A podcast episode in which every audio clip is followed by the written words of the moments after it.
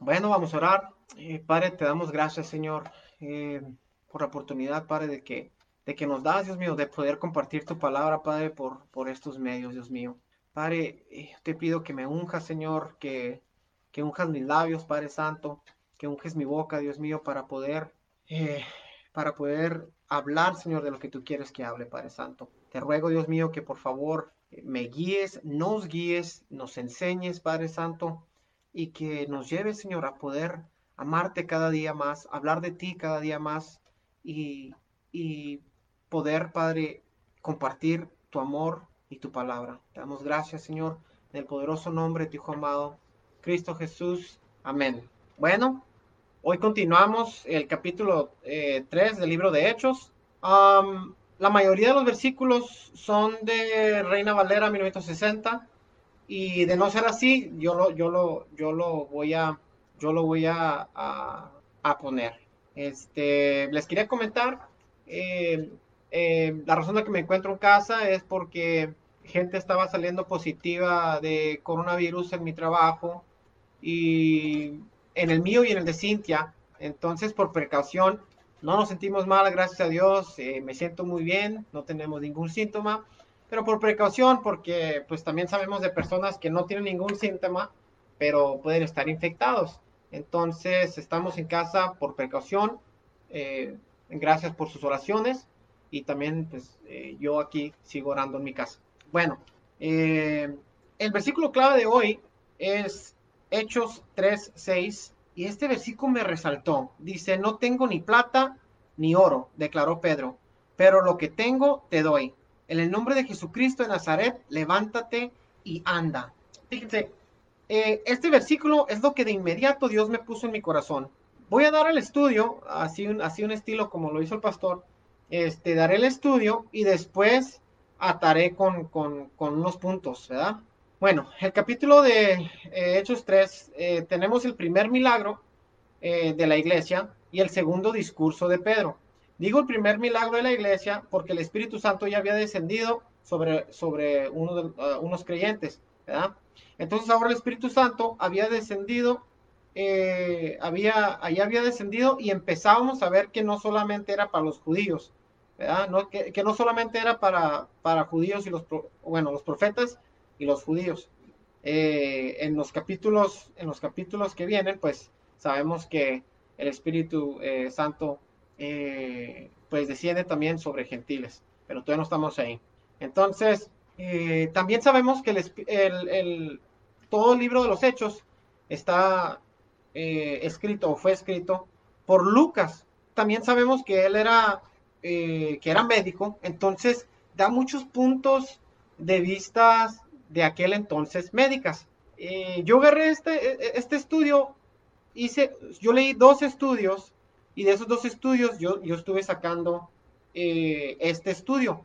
Mm, bueno, Hechos 3 del 1 al 3. Dice, Pedro y Juan subían juntos al templo a la hora novena, la de la, de la oración. Permítanme. Ok, Pedro y Juan subían juntos al templo a la hora novena de la oración.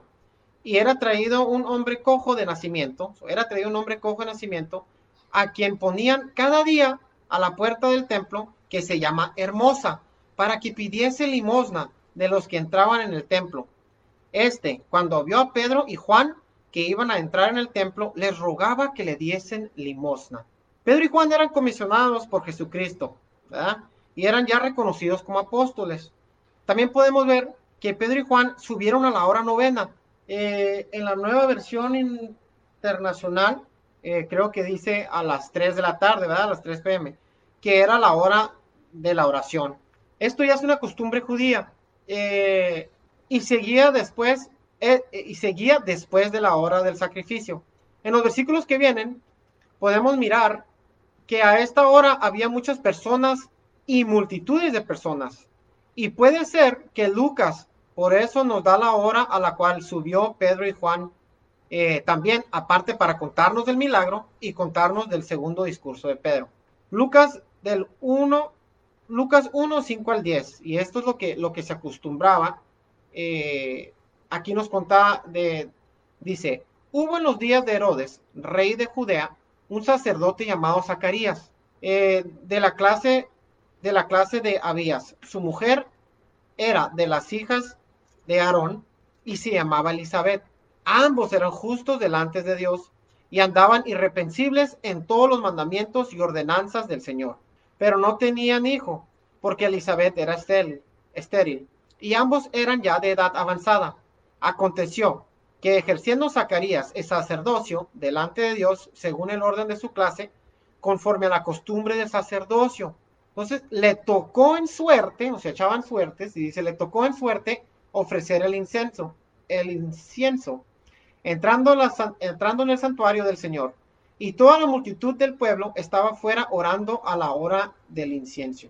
Eh, también sabemos, ¿verdad?, que cuando hacían esto, les amarraban una, una, una soga, ¿no? O una cuerda en, el pie o en el tobillo o, campanitas y ya pues por si, por si caían, por si caían eh, muertos, pues ya los jalaban, ¿verdad? Bueno, vamos a ver aquí la puerta del templo que se llama Hermosa. El historiador o, el, que hizo este, este estudio, eh, dice el historiador judío Josefo, describió esta puerta que estaba en el monte del templo. Fíjense, era hecha de un fino, eh, de un fino lantón corinto, 75 pies de altura, unas enormes puertas dobles, tan hermosa que excedió grandemente a ellas, que eran cubiertas con plata y oro. Y esto está citado por Scott. Bueno, el hombre cojo. Esta persona era coja de nacimiento, y encontré unos datos muy buenos que explican un poco del punto de vista médica de Lucas. Lo que me resaltaba era que la gente lo traía aquí al lado de esta puerta y era dado por hecho que aquí este hombre por su condición recibiría dinero. No, se me hace, se me hace como que nosotros también en veces, eh, en vez de subir a la gente, en vez de, en vez de la gente que ya está doblada, que está dolida, nosotros en vez de subirla, en veces y platicamos con el pastor Jesse esto el, domingo pasado, como que aplastamos un poquito a la gente, no, pues aquí, aquí te voy a, aunque, aunque no es el punto de lo que hicieron esto, pero yo, yo lo vi de esa manera de que en vez de nosotros, en vez de decir, hey, no, espérate, Dios te va a ayudar, Dios te va a levantar, los agarramos y como los ponemos en una, esquina. No, no, tú confía en el Señor y, y que Dios te ayude con todo lo que estás haciendo mal, ¿verdad? Otra vez, digo, no es parte de este punto, pero yo me resaltó, ¿verdad? Bueno, entonces, fíjense, eh, lo pusieron a este, a este cojo aquí, o lo ponían a este cojo ahí, porque era casi de dado, ¿verdad? Era casi de hecho que iba a recibir dinero. A esta hora novena también había mucha gente que le podía dar este dinero. Acabo de terminar una, acabo de terminar una clase en la universidad eh, que el tema era las religiones aquí en Estados Unidos. Y veía como los judíos, no, como, como los judíos no están allá en Jerusalén, no están allá en Israel, no pueden dar sus, ofrendas como lo hacen allá en su tierra natal. Aquí en los Estados Unidos dan porcentajes de sus dineros y caridades a, disculpen, dan porcentaje de su dinero a caridades. Y es de bien parecer dar dinero a los pobres. O sea, e, es, se mira bien poder darles y se mira mal no poder darles dinero. Y era lo mismo en esos tiempos. Bueno, hecho 3 de 4 al 6. Dice Pedro con Juan, fijando en él los ojos, le dijo, míranos. Entonces, él les, eh, él les estuvo atento, esperando recibir algo de ellos. Mas Pedro dijo, no tengo plata ni oro, pero lo que tengo te doy. En el nombre de Jesucristo de Nazaret, levántate y anda. En los estudios que leí, los dos escritores dieron un punto muy importante. Yo también estaba aprendiendo mientras estudiaba y doy el estudio. Y es que Lucas no dice que Pedro y Juan tomaron, o sea, nos dice que Pedro y Juan tomaron el tiempo de fijar los ojos. Y aparte, eh, le comentan, le, dijeron, hey, tú también míranos, o sea, nosotros estamos a mirar y tú también míranos, ¿verdad? Aún en nuestros tiempos, eh, al igual que aquellos tiempos, eh, se da mucho que la gente no quiere hacer ese contacto de ojos con la gente que, pues, que mendiga, ¿verdad? Eh, eh, aún me, ha tocado eh, en la, en la, y hablando con parientes, Que, manejas por la línea y no lo mires, porque va a querer que le compres algo, o no le mires porque va a querer que le des dinero, o no lo mires porque va a querer, va a querer que, le, que te limpie la ventana. Y, entonces ya sea porque no quieren darles dinero, o no quieren hacer plática, o les dan dinero para, para no hablar, para evadirlos, les dan la moneda, ¿verdad? Este, eh, la gente eh, como que como que los evade, ¿no? No, no, no, los, no sé si evade o los, evade, eh, los, evade, o sea, no, no, no, no les gusta pues hacer conversación, se, se abren, se van por otro lado, ¿verdad? Entonces, cuando Juan y Pedro le hacen este contacto y le piden que él también los mire, tal vez este hombre pensaba que le iban a dar no nomás poquita limosna, pero tal vez que le iban a dar, o sea, una cantidad, una buena cantidad de dinero. Bueno, en el estudio que leí también hacen un comentario y yo se los pongo para que ustedes lo piensen. Dice, alguien ha dicho, al contemplar la magnificencia de los edificios de ciertas iglesias, que la iglesia ya no puede decir, no tengo ni plata ni oro. Y desafortunadamente, estimado oyente, dice, tenemos que añadir por otra parte que la iglesia tampoco puede ya decir a un hombre postrado, levántate y anda. Dice, a la iglesia le falta poder espiritual. Este se los dejo, nomás ahí para que, para que piensen en él. Eh, Hechos 3 del 7 al 8. Dice, y tomándole por la mano derecha, le levantó y al momento se le afirmaron los pies y tobillos. Fíjense, aquí está lo, que le digo que es la parte médica se le afirmaron los pies y tobillos, y saltando se puso en pie y anduvo, y entró con ellos en el templo, andando y saltando y alabando a Dios. Pedro aquí toma el cojo con fe y por fe en Dios, ¿verdad? Y toma al cojo sabiendo que se levantaría. A base iba estudiando este capítulo, yo también iba aprendiendo mucho. Cuando yo pienso que alguien está cojo o que alguien es cojo, usualmente solo pienso que alguien tiene un problema con una de sus piernas. Pero Lucas aquí nos dice algo específico de este milagro, y es que el hombre tenía un problema en sus pies y en sus tobillos. Ahora, eh, estaba leyendo que la palabra traducida, eh, la palabra traducida pies, solo se usa por Lucas y no ocurre en ninguna otra parte. Indica su discriminación entre diferentes partes del tobillo humano. La palabra tobillo es otra vez una frase que no se encuentra en ninguna otra parte. La palabra saltando describe al entrar eh, repentino al zógalo de un hueso dislocado, ¿verdad? ya lo, ya lo podemos ver. Entonces, esto es una cuidadosa descripción médica de lo que sucedió en conexión con este hombre. Esto lo puedo, eh, lo tomé de, de, Morgan. Otra vez me hubiera hecho esa parte 838, dice, y saltando se puso en pie y anduvo. Y entró con ellos en el templo, andando y saltando y alabando a Dios. Entonces, podemos aquí, número uno, podemos mirar que el hombre iba saltando, usando lo que Dios le acababa de dar. Y número dos, podemos ver que el hombre siguió a los apóstoles. Y número tres, podemos ver que otra vez el hombre andando y saltando alababa a Dios. Aquí hay otro punto que me gustaría compartir, pero lo haré en puntos, eh, pues ya puntos finales. En los siguientes versículos veremos cómo se cumple lo de Hechos 1.8. Este, que era que la iglesia era que la iglesia eh, se esparcería ¿verdad? De, Jerusalén o en Jerusalén. Aquí en este templo solo había judíos. La iglesia después sería esparcida, pero aquí podemos ver una de las señales de la iglesia de las cuales se dijeron el Antiguo Testamento, que es Isaías 35, 6. Dice, entonces el cojo saltará. Una de las señales de las iglesias, ¿verdad? Dice, entonces el cojo saltará como un ciervo y cantará la lengua del mundo porque aguas serán cavadas en el desierto y torrentes en la soledad.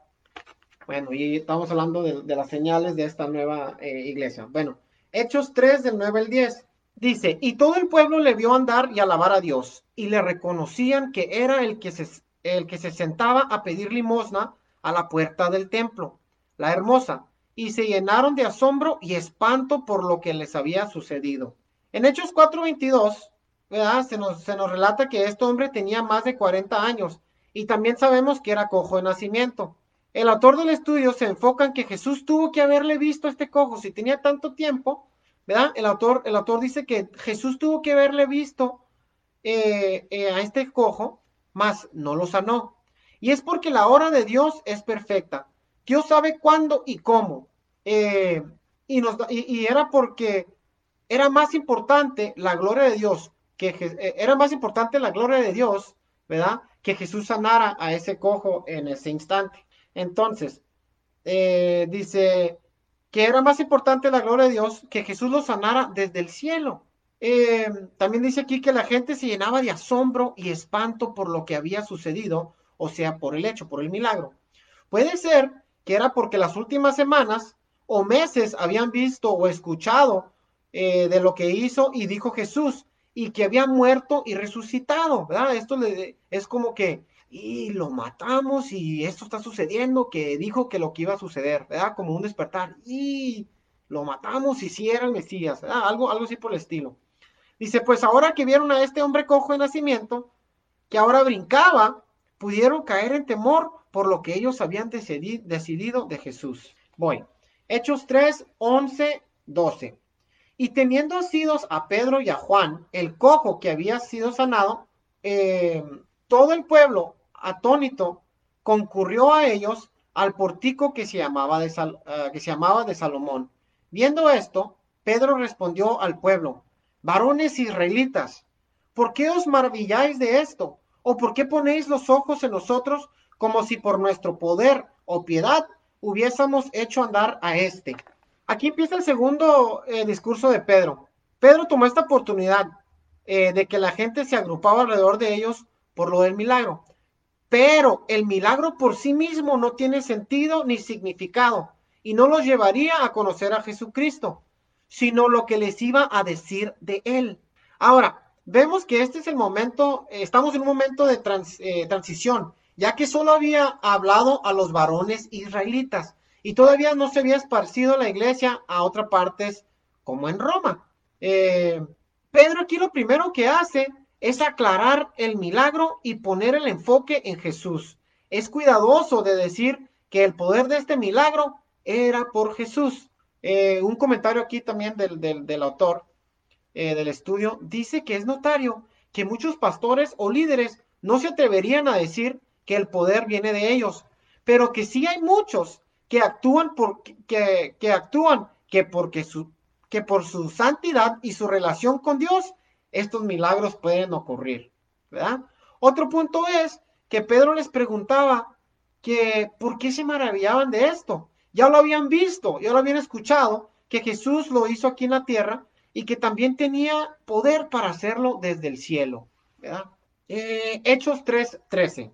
El Dios de Abraham, de Isaac y de Jacob, el Dios de vuestros padres, ha glorificado a su Hijo Jesús, a quien vosotros entregasteis y negasteis delante de Pilato, cuando éste había eh, resuelto ponerle en libertad y aquí tengo hasta el 14 y el 15. A ver, dice, mas vosotros negasteis al santo y al justo y pedisteis que os diese una eh, que os diese un homicida y matasteis y matasteis al autor, al autor de la vida, a quien Dios ha resucitado de los muertos, de lo cual nosotros somos testigos. En los versículos que siguen, Pedro les hablará a la gente y atará profecías del Antiguo Testamento al hacer esto, Pedro les decía directamente que Jesús era y es el Hijo de Dios, que Jesús era del quien se hablaban en las profecías del Viejo Testamento. Aquí tenemos una de las profecías que era Zacarías, eh, en Zacarías 12:10, dice, y derramaré sobre la casa de David y sobre los moradores de Jerusalén espíritu de gracia y de oración, y mirarán a mí, a quien traspasaron, y llorarán como se llora por hijo unigénito afligiéndose por él como, como quien se aflige por el primogénito. El autor de este estudio comenta que esta profecía podría haber sido cumplido si ellos se hubiesen vuelto a él. No fue cumplida porque la nación completa No, no aceptó al Señor Jesús en, en aquel entonces. No se, no se arrepintieron y no volvieron a él. Y lo que Pedro estaba haciendo era rogarles que se volvieran a Señor Jesús, ¿verdad? Volver, que, se eh, que se volviesen al Señor Jesús. Pero ellos se negarían a arrepentirse, no todos, pero, o sea, no, no todos se negaron, ¿verdad? Este, pero sí se negarían a arrepentirse. De modo que la hora todavía eh, ha de llegar cuando esta profecía de Zacarías se cumpla por completo. Bueno, aquí Pedro, de, ah, uh, Pedro aquí de nuevo les pone la culpa a ellos diciendo, que ellos lo entregaron y que lo negaron. Les decía esto para que llegaran a este arrepentimiento. Pilato eh, por primero lo quería dejar en libertad, pero por presión de ellos eh, resultó en la crucifixión de Jesús. Obviamente, esto no le quita la culpa también a los romanos, y lo puse entre paréntesis gentiles. Pedro, guiado también por el Espíritu Santo, no tuvo miedo de confrontarlos a estas personas. ¿Se acuerdan que, cuando crucifican eh, o cuando ponen a Jesús, eh, lo, presan o lo aprenden, salen corriendo, salen corriendo todos los, eh, apóstoles. Y, Pedro pues lo llega a negar, ¿verdad? No, yo no conozco a Jesús, lo nega tres veces, por temor, ¿verdad? Porque tenía miedo que también le pasara lo mismo. Pues aquí, ya convencido, ¿verdad? Convencido y guiado también por el Espíritu Santo, pero no, no tuvo miedo y los confrontó y los confrontó duro y directamente. Vamos aquí las palabras al santo y al justo. Aquí otra vez Pedro relaciona a Jesús directamente con el Padre. La palabra justo se usa más de 40 veces en el Viejo Testamento como descripción de Jehová o como la descripción gloriosa de Dios. Les recuerda que prefirieron saltar a Barrabás, que era un asesino, y, prefirieron crucificar a Jesús, que era inocente. Aquí vamos a la palabra donde dice el autor de vida. De nuevo, Pedro relaciona a Jesús con Dios, creador de todo lo que vive. Hechos 3:16. Y por la fe en su nombre, y por la fe en su nombre, a este que vosotros veis y conocéis, le ha confirmado su nombre. Y la fe que es por él ha dado a este esta completa sanidad en presencia de todos vosotros. Esto es algo que, me encanta del Nuevo Testamento, que siempre, que siempre, o sea, todos los versículos, los versículos que leemos de Jesús, del Padre y del Espíritu Santo, vemos, vemos eh, que siempre se está honrando el Padre, el Hijo y el Espíritu Santo. Como cuando están los mejores amigos, así como, eh, tú eres el mejor. No, no, tú eres el mejor. No, pero, pero tú eres muy bueno. No, pero tú eres más bueno. Fíjense, Mateo 3:17 dice, y hubo una voz de los cielos que decía, este es mi Hijo amado en quien yo tengo complacencia. En Juan 5:19 dice, respondiendo entonces Jesús y, les dijo, de cierto, de cierto os digo, no puede el Hijo hacer nada por sí mismo, sino lo que ve hacer al Padre, porque todo lo que el Padre hace, también lo hace el Hijo igualmente. Qué hermoso. Y otra vez, aquí en, Juan 16, 7 dice, pero yo os digo la verdad, os conviene que yo me vaya, porque si no me fuera, el consolador no vendría a vosotros, mas si me fuere, os lo enviaré. Y también aquí Pedro hace lo mismo y les dice que esto solo, o sea, que el, milagro solo se cumplió por la fe en el nombre de Jesús. Bueno, Hechos 3, 17 al 18. Mas ahora, hermanos, Sé que por ignorancia los, eh, lo habéis hecho, como también vuestros gobernantes. Pero Dios ha cumplido así lo que había antes anunciado por boca de todos sus profetas, que su, que su Cristo había de padecer. Fíjense, aquí a pesar que les estaba hablando duro y que les culpaba de los hechos, se les dirige como hermanos. Dice, más ahora hermanos, ¿verdad? Más ahora hermanos. Entonces, como que los regañaba, como que, como que tenía, bueno, no puedo decir que enojado, pero les decía así directamente, pero de todos dice, hermanos. También les dice que por ignorancia, aunque no, aunque por ignorancia no deja de ser pecado o no deja de ser pecado, lo hicieron porque no entendían. Eh, pero que esto tenía que cumplirse porque era el plan de Dios. Es muy importante este versículo para todos. Todos nosotros hemos pecado ya sea mentir, emborracharse, matar, idolatría, incrédulo, etcétera, ¿verdad? Pero aún de todo esto, Dios nos ama y si nos arrepentimos, Él nos perdona. Y es, eh, y es precioso o es preciso lo que Pedro les mostraba a través de este discurso. Bueno, Hechos 3, 19 al 21. Así que arrepentíos y convertíos. Así que arrepentíos y convertíos para que sean borrados vuestros pecados, para que vengan de la presencia del Señor tiempos de refrigerio, y Él envíe a Jesucristo, que os, eh, que os fue antes anunciado, a quien de cierto es neces a quien de cierto es necesario que el cielo reciba hasta que ah, hasta los tiempos de la restauración de todas las cosas, de que habló Dios por boca de sus santos profetas que han sido desde el tiempo antiguo. Así que arrepentidos y convertidos. Fíjense, vamos a hacer esto. Así que arrepentidos y convertidos para que sean borrados vuestros pecados. Y es lo primero que pasa cuando nos arrepentimos y cuando venimos a Dios. Nuestros pecados son borrados. Por nuestro pecado, no podríamos estar con Dios ni venir ante Él. Pero Jesús, eh, pero por Jesús ahora podemos tener esa reconciliación con el Padre. Si nos arrepentimos, nuestros pecados son borrados. Y, y dice, y de la presencia del Señor vengan tiempos de refrigerio. De la palabra, eh, de esta palabra o de la palabra griega, significa descanso o, o liberación de males de todo tipo. Entonces, so, esperamos estos tiempos de refrigerio o, o como aquí dice, de descanso o de liberación de males de todo tipo. Dice, y él envíe, o sea que es Hechos 3.20, dice, y él envíe a Jesucristo, que os fue antes anunciado, a quien de cierto es necesario que el cielo reciba hasta los tiempos de la restauración de todas las cosas, de que habló Dios por la boca de sus santos profetas que han sido desde tiempo antiguo. Este refrigerio se cumple cuando Jesús regrese, o cuando Jesús regrese o cuando Jesús regresara y los eh, librara de todo este juicio. Eh, esto, aún no sucede, pues todavía hay judíos que aún no creen en Jesús. Y esto es parte de la restauración de todas las cosas. No quiere decir que Dios no nos mande tiempo de refrigerio hoy en día.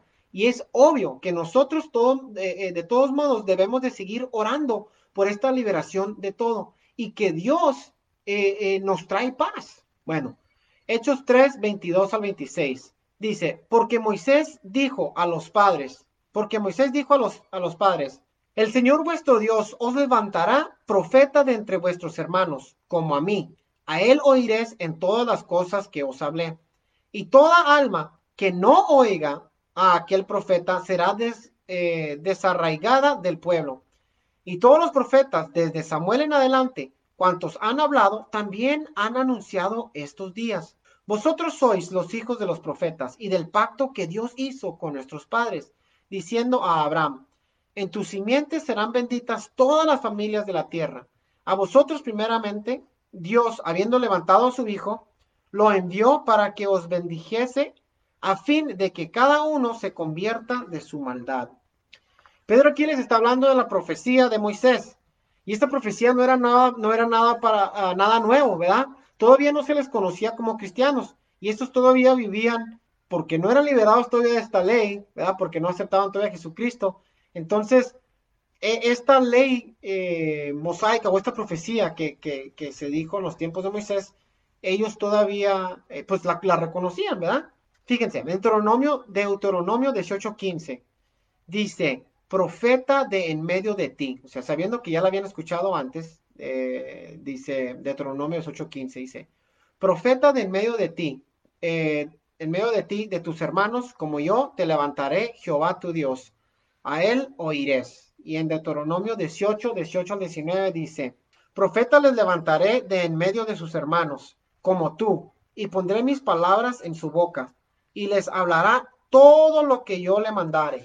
Más cualquiera, más cualquiera que no oyere mis palabras, a ver, más, más a cualquiera que no oyere mis palabras, que él hablare en mi nombre, yo le pediré cuenta. Hechos 3:23, eh, eh, que esto es lo que más resalta, dice, y toda alma que no oiga a aquel profeta será desarraigada del pueblo. Obviamente esto también ya es para nosotros, ¿no? Hemos hablado que, que pues nosotros que somos eh, parte, ¿verdad? Tenemos, somos parte también de este pueblo judío ahora, ¿verdad? Somos, somos que dice parte de la vaina. Bueno, aquí, obvio, no todos de estos judíos negaron a Jesús. Entonces, esta era como otra oportunidad de que se arrepintieran del, juicio, pero también tenemos que saber que sí les llegó el juicio, ¿verdad? Eh, tal vez se preguntan, ay, si se hubieran arrepentido, eh, hubiera venido Jesús, eh, pues si se hubieran arrepentido, yo pienso que sí, ¿verdad? Pero no estamos para decir, ay, si hubieran, ya, ya, ya pasó. Pero miren, como no se arrepintieron, en el año 70, eh, dice el año 70 ese, el romano Tito vendría y destruiría a toda la ciudad. Muchas personas murieron y, muchas fueron, y muchos fueron vendidos como esclavos. Este fue un juicio para esa generación de judíos. Bueno, Hechos 3, 24 26. la dice, y todos los profetas, desde Samuel en adelante, cuantos han hablado, también han anunciado estos días. Vosotros sois hijos de los profetas y del pacto que Dios hizo con nuestros padres, diciendo a Abraham, en tus simientes serán benditas todas las familias de la tierra. A vosotros primeramente, Dios, habiendo levantado a su Hijo, lo envió para que os bendijese a fin de que cada uno se convierta de su maldad. Estas promesas que Pedro les dice, aún ahorita las podemos ver, eh, de, ser bendecidos. El pastor Jesse ya nos ha comentado de que él se ha dado cuenta de que podemos llegar a un restaurante vacío y, momentos después o minutos después o, una media hora después, lo que sea, se empieza a llenar de personas, ¿verdad? Y yo personalmente también le he puesto a prueba y, he llegado a restaurantes donde está bien solo y llego y, a mi amiga le he comentado, ir ahorita se va a llenar. Y sí, se empieza a llenar, ¿verdad? No es una coincidencia, no es una coincidencia. Pero fíjense, más, más, que, más que estas bendiciones eh, económicas o, de abundancia, ¿verdad? Más que todo esto, eh, le puse aquí, pero más que oro y plata, Dios mandó a Jesús para que nos bendijera y nos convirtiéramos eh, de nuestros pecados. Con pecado nos fuéramos directamente al infierno y con Jesús directamente al cielo. Y eh, para, eh, les, tengo, eh, ahí termina el estudio, ahí termina el estudio con Hechos 3.26, este, y yo les quiero dar cinco puntos. No acostumbro dar cinco puntos, no acostumbro dar puntos, pero, pero, pero como ese estudio me encantó la idea de dar estos puntos. Entonces, aquí son los cinco puntos que, que, que a mí me resaltaron. Punto número uno, es que el tiempo de Dios es perfecto, el tiempo de Dios es preciso. Fíjense, este hombre que fue sanado tenía más de 40 años y era cojo desde nacimiento. Nosotros hemos pasado o estamos pasando mucho tiempo y muchos años pidiéndole a Dios eh, y que tal vez Dios no nos haya respondido. Tenemos gente con cáncer, tenemos gente eh, pues con diabetes. Eh, yo le pido a Dios por una malformación que tengo en mi cerebro. Y, tal vez ahorita todavía no se hayan cumplido. Pero tiene que quedar, nos tiene que quedar algo muy claro. Y, lo más rápido que lo comprendamos, lo mejor y lo, y lo más feliz que podemos estar.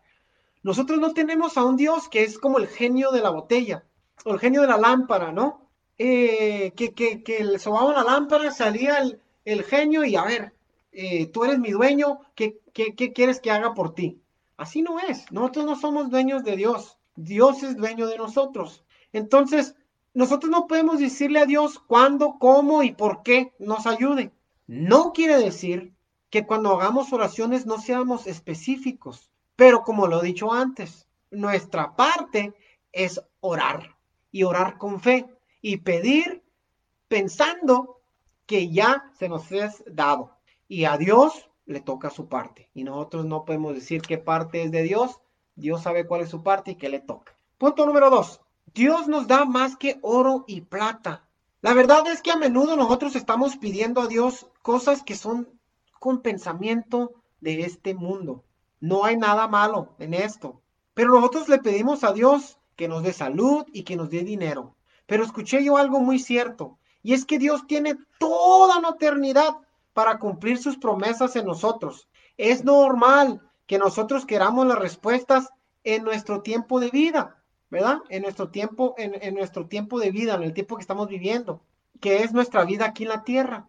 Pero se nos, se nos olvida que más que oro y más que la plata, nos, Dios nos dio a Jesús y que a través de Jesús nosotros tenemos toda una vida eterna en el cielo. Dice eh, un predicador, no recuerdo su nombre, dice, dice, if it's not right, it's not done. Eh, eh, o if it's not right, uh, God is not done with it. ¿Qué quiere decir que si todavía, que si todavía no está bien, que todavía no, no lo ha terminado Dios. ¿verdad? Y, que Dios tiene toda una eternidad para, para cumplir sus promesas a nosotros. Punto número tres. Todos los días debemos de dar gracias a Dios y alabar a Dios. A Dios Padre, a Dios Hijo y Espíritu Santo, ¿verdad? Este hombre, en cuanto fue sanado, brincó y alabó a Dios. Tómese todo el tiempo para, para, dar, para, para, para dar gracias a Dios. Yo usualmente, yo usualmente hablo en contra de, de que, ah, de que podemos nomás poner versículos en internet, pero es porque a mí no me gusta mucho lo del Facebook o de esas, eh, bueno, aparte de usar la tienda de Facebook, no me gusta mucho las publicaciones. Pero si usted se siente, ¿verdad? Si usted se siente que es de esa manera que usted puede hablar de Dios, hable de Dios eh, eh, por sus mensajes en Facebook, por sus mensajes, no sé, que hay WhatsApp, no sé, no, no, no me sé muchas, pero pero si usted, si ahí es donde usted dice, aquí puedo hablar, aquí puedo hablarles directamente de Dios, úselo para hablar de Dios. Este, y, y, y, si por ahí le puede dar gracias y por ahí puede alabar, dé gracias y alabe también por ahí, ¿verdad? Eh, y no importa lo que la gente piensa. Fíjate, la gente miraba a este, a este cojo, bueno, que era cojo, y algunos, eh, yo creo que lo miraban, bueno, ¿y qué está pasando? ¿verdad? Puede ser por miedo o por lo que sea, pero alguien les va a preguntar de qué están hablando, y pueden tomar su oportunidad ustedes de, hablar eh, de Dios. ¿Dónde estaba? Punto número cuatro. Tomen cualquier oportunidad que puedan para hablar de Jesús. Nosotros somos cristianos y creemos en lo que nos dice la Biblia. Fíjense, Marcos 12, 28 al 30 dice, uno de los maestros de la ley escuchó la conversación entre Jesús y los saduceos. Al ver que Jesús le respondió muy bien, se acercó y le preguntó, ¿cuál es el mandamiento más importante de todos? Jesús le contestó, el, el primero y más importante de los mandamientos es el que dice así, escucha, pueblo de Israel, nuestro único Dios es el Dios de Israel. Ama a tu Dios con todo lo que piensas, con todo lo que eres y con todo lo que vales. Y el segundo mandamiento eh, en importancia es, cada uno debe amar a su prójimo como se ama a sí mismo. Ningún otro mandamiento es más importante que estos dos. El amar a Dios, el amar a Jesús, el amar al Espíritu Santo es algo que no lo podemos esconder y no lo podemos contener tampoco. Si en verdad seguimos estos mandamientos, entonces tenemos que decirle a todo aquel que escuche de Jesús. El no decirle a la gente de Jesús es no amarlos y es no darles la oportunidad de escuchar del amor tan grande de Dios y lo que hizo Jesús por nosotros. Compartan, que no les dé vergüenza. Les voy a contar algo, fíjense. El lunes un compañero me preguntó, un compañero de mi trabajo, me preguntó que qué había hecho yo el fin de semana de Halloween. Y yo le comenté que yo no celebraba Halloween. Este compañero, eh, eh, eh, él vivía, su mamá y su papá son separados con su mamá, eh, ellos celebraban Halloween y celebraban, bueno, en eso me dijo que celebraban Halloween y lo celebraban todos los años, pero que en vez de le tocaba estar con su papá y que, y que por la familia de su papá no celebraban Halloween. Me dijo, o sea, me dio a entender que eran cristianos, pero no sé de qué dominación o lo que sea, ¿verdad? Pero me dijo que, que, que su papá le decía, que lo agredía, y le decía, mira, en mi casa no se celebra Halloween, y ya, ¿verdad? Como punto, ya no, no, no, no, no digamos más. Pero yo tomé esta oportunidad, hablando del Halloween, yo tomé esta oportunidad para hablar lo que dice la Biblia. Yo le expliqué lo que era Halloween, expliqué lo que, lo que, lo que, lo que, lo que dice la Biblia. Y, y al terminar, al terminar, él me dijo, me dijo, oh, me dijo, nadie nunca me lo había explicado así. Y ya me comentó, pues mi papá me decía que no, pero nomás me decía que no y porque, porque así eran las reglas en su casa. Entonces, aquí es una oportunidad donde si la tierra es fértil, pues la semilla de Dios va a dar fruto. Punto número 5, y es el último punto. Eh, más que el oro y la plata, Dios nos ha dado a Jesús. Juan 1.12, nueva versión internacional, dice, más a cuánto, más a cuánto lo recibieron, a los que creen en su nombre, le dio el derecho de ser hijos de Dios. En Marcos 1, 14 y 15 dice, Después de que Juan fue encarcelado, Jesús vino a Galilea predicando el Evangelio del reino de Dios, diciendo, el tiempo se ha cumplido y el reino de Dios se ha acercado. Arrepentíos y creed en el Evangelio. La oportunidad de no ser destruidos, la oportunidad de pedir perdón, la oportunidad de arrepentirnos y en verdad creer en el nombre de Jesús es hacer lo que nos manda o lo que se nos manda en la Biblia. Esta es una gran oportunidad de ser llamados hijos de Dios y de ser activado como tal, viviendo y llevando una vida igualmente a eso. Eh, aquí tengo el último versículo eh, que voy a dar y con esto concluyo. Juan 14, 23 al 24. Y este versículo a mí me ha dado ánimos, siempre me ha dado ánimos, ¿verdad? Llegas a un, a un, a un punto, ¿verdad? Como cristiano, donde tal vez digas, ay, ¿cómo, cómo la he regado? ¿verdad? He hecho muchas cosas y, y tal vez hasta puedes pensar, ¿en verdad Dios me ha perdonado? ¿En verdad Dios me perdona? Y, y si tú estás escuchando esto y, y tú estás en ese punto, ¿verdad? Donde dices, bueno, he hecho muchas cosas malas, Dios no me puede perdonar por esto, o, o necesito hacer muchas cosas para que Dios me perdone. Yo quiero decirles que si ustedes se arrepienten, en verdad se arrepienten, que Dios los perdona y que tienen que tenerlo por concreto. Es duro, en veces es duro, porque nosotros mismos somos nuestros propios enemigos que nos andamos aplastando y aplastando y aplastando. Tienen que tener concretamente que la palabra de Dios dice lo que dice. Y si dice que Él te perdona, no lo dudes en que Él te perdona. Juan 14, 23 al 24, y esto es lo que me da ánimo a seguir eh, en, en muchas ocasiones. Dice, respondió Jesús y le dijo, el que me ama, mi palabra guardará, y mi Padre le amará, y vendremos a él, y haremos morada con él. El que no me ama, no guarda mis palabras, y la palabra que habéis oído no es mía, sino del Padre que me envió. ¿Quién eres? ¿Tú eres el que ama a Jesús o eres el que no lo ama? Este, con esto termino, pero quiero uh, quiero eh, orar antes de despedirnos. Y si tú, eh, hermano oyente, si, si, no, si no has eh, pedido perdón a Jesucristo por tus pecados, si has escuchado de Él y quieres venir a Él, quieres venir a Dios, pues vamos a orar, vamos a orar y, hacemos esta oración. Y si lo haces de todo corazón, tu nombre será escrito en el nombre de la vida, ¿verdad? entonces en el, libro de la vida. Vamos a orar. Eh, Padre, queremos venir eh, ante ti, Padre Santo. Te quiero pedir, Padre, primero que nada, perdón, Dios mío. Yo me arrepiento, Señor, y quiero dejar, Padre, aquel viejo hombre o aquel vieja persona. Yo ya no quiero pecar, Padre. Reconozco, Padre, que soy pecador. Reconozco, Padre, que he hecho mucho mal, Padre. Pero reconozco que tú, Jesús, eres mi Señor y que eres mi Salvador y que a través de ti puedo venir al Padre, Padre. Señor, te pido que por favor me perdones en el nombre poderoso de tu Hijo amado, Cristo Jesús. Amén. Gracias. Este, que tengan muy buenas noches y que Dios los bendiga eh, siempre.